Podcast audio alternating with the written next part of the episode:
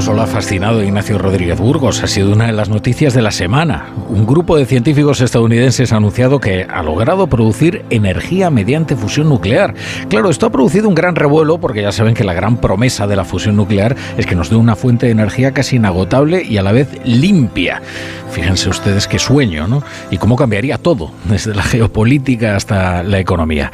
Bueno, como estos días habrán escuchado muchas burradas también sobre esta noticia, nosotros en la brújula vamos a jugar sobre seguro y antes de lanzar las campanas al vuelo, vamos a tirar de Alberto Aparici, que es quien nos explica todas estas cuestiones y sobre todo quien nos ayuda a entenderlas. ¿Qué tal Aparici? ¿Cómo estás? Muy bien, muy bien y además encantado de estar aquí en mi ciudad con vosotros. Es que juegas en casa. Sí, sí, totalmente. Hombre.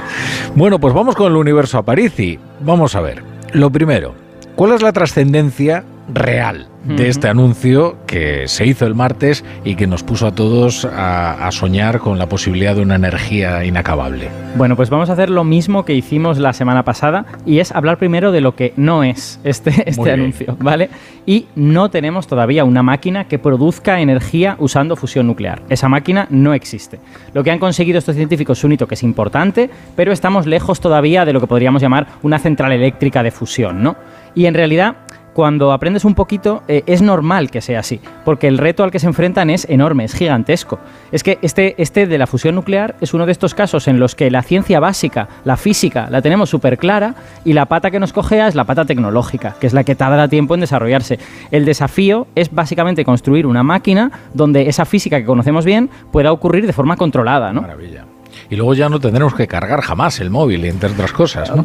Bueno, eso, eso sí lo podemos, sí lo podemos tener en un aparato tan pequeño como un móvil, ya veremos. ¿no? Esa es la clave. Ya veremos. Oye, para que lo entendamos, vamos a ver. Hmm. Eh, empieza por explicarnos qué es exactamente la fusión nuclear. Bueno, pues la fusión es lo que la palabra indica, es la unión de dos núcleos atómicos. Dos núcleos se juntan y forman otro núcleo más grande. Ya está. Pero aquí hay bastantes detalles y la gracia del proceso es la siguiente. Si los núcleos son muy pequeñitos, como los de hidrógeno, como los de deuterio, como los de litio, la fusión es espontánea. Tú basta con que acerques los núcleos y ellos se unen ya de forma espontánea. Y además de regalo, te dan un montón de calor. Y el calor es el que luego tú usas para producir energía, calentar agua, mover una turbina, lo que sea. Entonces, este proceso, que es el que produce calor en el interior de las estrellas, es el que nos gustaría reproducir en un laboratorio. Claro, y entonces, si dices que la fusión es, espontánea, hmm. eh, entonces, ¿por qué es tan difícil producirla? Bueno, pues por una razón también bastante sencilla, que es que la fusión es espontánea una vez los núcleos están cerca. Pero el problema es que los núcleos atómicos tienen carga eléctrica. El, núcleo de hidrógeno es un protón, tiene carga positiva. Y un protón y otro protón se repelen. Como todo el mundo sabe, cargas iguales se repelen, ¿no? Entonces los, los núcleos no quieren juntarse bajo ningún concepto. Eso sí, si los consigues acercar lo suficiente, forzándolos a juntarse, cuando se juntan lo suficiente, la fuerza nuclear es la que toma el control y la fuerza nuclear es la que hace el y entonces se fusionan, ¿vale? digamos que para entenderlo fácil, los núcleos a distancias grandes se repelen, pero cuando se acercan mucho, se atraen en ese sentido. Entonces, ¿cuál es nuestro problema? Que solo conocemos una forma, una de acercar lo suficiente los núcleos, que es calentarlos a millones de grados. A esas temperaturas tan altas, los núcleos se mueven tan rápido, tan rápido, que la repulsión no logra frenarlos, se acercan mucho, casi se tocan, y entonces ahí es cuando se puede producir la fusión. Pero claro, conseguir millones de grados en un laboratorio de forma estable, sin que tu máquina explote, sin que tu máquina se evapore, porque, porque hay algo dentro a millones de grados, ¿no? Pues eso es muy complicado. Y por eso durante muchos años fue tan emocionante esta idea de la fusión fría, la posibilidad de que hubiera una fusión a temperatura ambiente, ¿no? Eh, recuerdo yo incluso que el cine llegó a especular con la fusión fría. Y yo recuerdo una película, no sé si era El Santo o Misión Imposible, una de estas de la, de la Guerra Fría, en la que uh, Rusia conseguía la fusión fría y entonces, bueno, era, estaba en todas las intrigas, porque es verdad que es lo que estaba en las fantasías ¿no? De, todos en ese momento. Lo que pasa es que esa idea ya está descartada, ¿no? Esa idea está fuera del tablero ya. A finales de los 80 hubo un experimento que la, como que la revitalizó, porque unos químicos hacían un experimento de química en, en el que no se sabía cómo, pero ellos decían que producían más calor del que podían explicar y lo atribuían a esta fusión fría. Pero el problema de este experimento es que sobre el papel no se podía entender, porque en química no hay nada que pueda hacer que los núcleos se acerquen lo suficiente, y más importante aún, la gente que trató de repetir el experimento no encontró calor ni encontró nada. Entonces, aquello fue un sueño bonito, pero nos despertamos muy rápido, ¿no? La fusión va a ser caliente o no va a ser. Eh, bueno, y ahora, claro, la clave dices, ¿y cómo hacemos para producir esas temperaturas de millones de grados en el laboratorio? Eh, bueno, es que no hay laboratorio que lo resista a priori, claro, efectivamente, por eso siempre hace falta que sean situaciones en las que ese plasma tan caliente esté muy eh, confinado, esté muy separado del, del, tu artefacto, ¿no? Para que no lo pueda destruir. Pero yo te voy a explicar el método que utilizan los científicos estadounidenses que han hecho este anuncio el martes para que lo entendamos bien. Bueno, allí lo que tienen es el hidrógeno metido en una capsulita, una cápsula muy pequeña, es una esfera del tamaño de una pepita de sandía, un poco más pequeña que una pepita de sandía, diría yo, ¿no?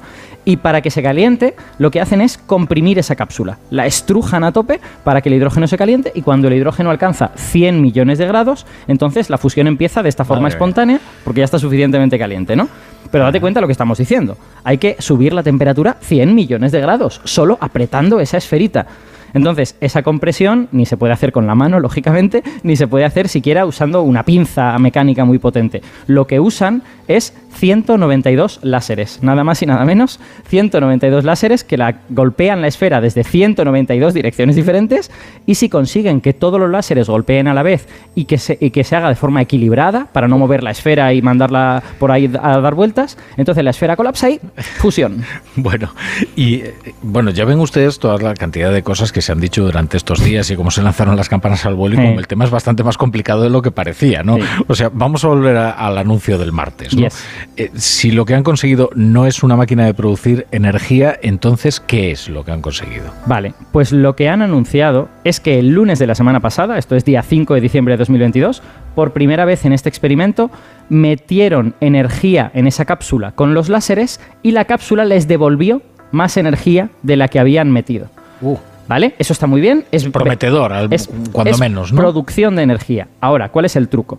El truco, lo que no cabe en los titulares, lo que los científicos contaron, pero un poquito en voz baja, es que esos 192 láseres consumen 100 veces más energía de la que se sacó de esa cápsula. Entonces, claro, en la parte interior de la máquina, en el corazón, se ha producido energía, pero claro, si miras la máquina entera, pues, pues no. negocio ruinoso, claro. has consumido muchísima energía. Si tienes que construir 150.000, eh, eh, ¿cómo se llama? Centrales térmicas para soportar esto, pues bueno.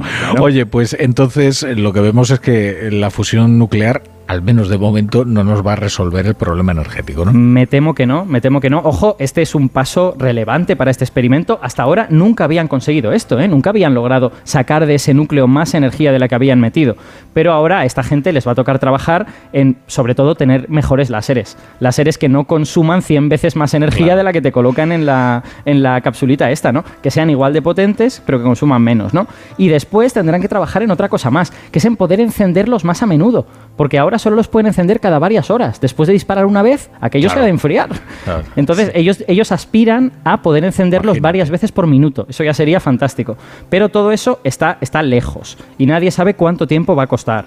Y además, entre tanto, hay que tener en cuenta que hoy no hemos hablado de ellos, pero hay otras tecnologías de fusión. El, experimento europeo ITER, que lo que hace es confinar ese plasma mediante campos magnéticos, están haciendo también avances. Y también no están cerca, pero están en lo suyo.